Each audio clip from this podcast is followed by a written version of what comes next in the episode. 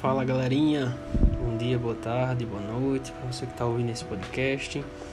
Hoje a gente vai iniciar uma playlist sobre os mitos de criação das várias culturas que existem até as teorias modernas cosmológicas. A ideia desse, desse nosso podcast é a gente trazer perguntas à tona, né, que são perguntas que perpassam nossa história desde o início das civilizações, de como o mundo surgiu. Né? Como é que tudo começou, por que o mundo. Né?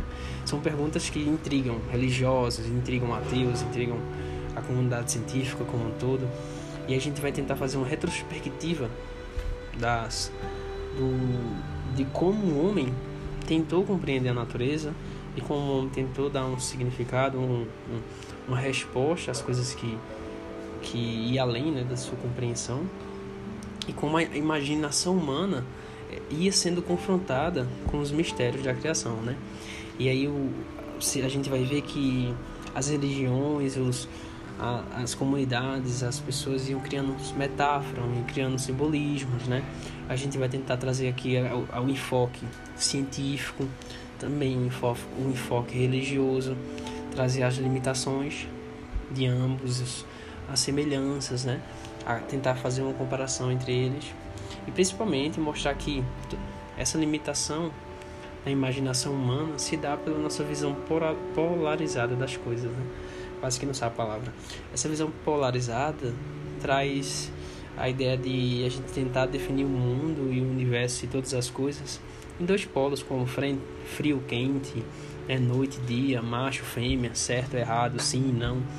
E aí essa essa essa polarização faz com que nossos argumentos fiquem limitados né, por conta disso, fazendo com que coisas que são mais difíceis de se encaixar dentro desse, desse padrão, a gente tente dar uma definição como Deus para o absoluto, o ovo cósmico, ou as próprias leis da física, né, para tentar explicar todas essas, essas questões.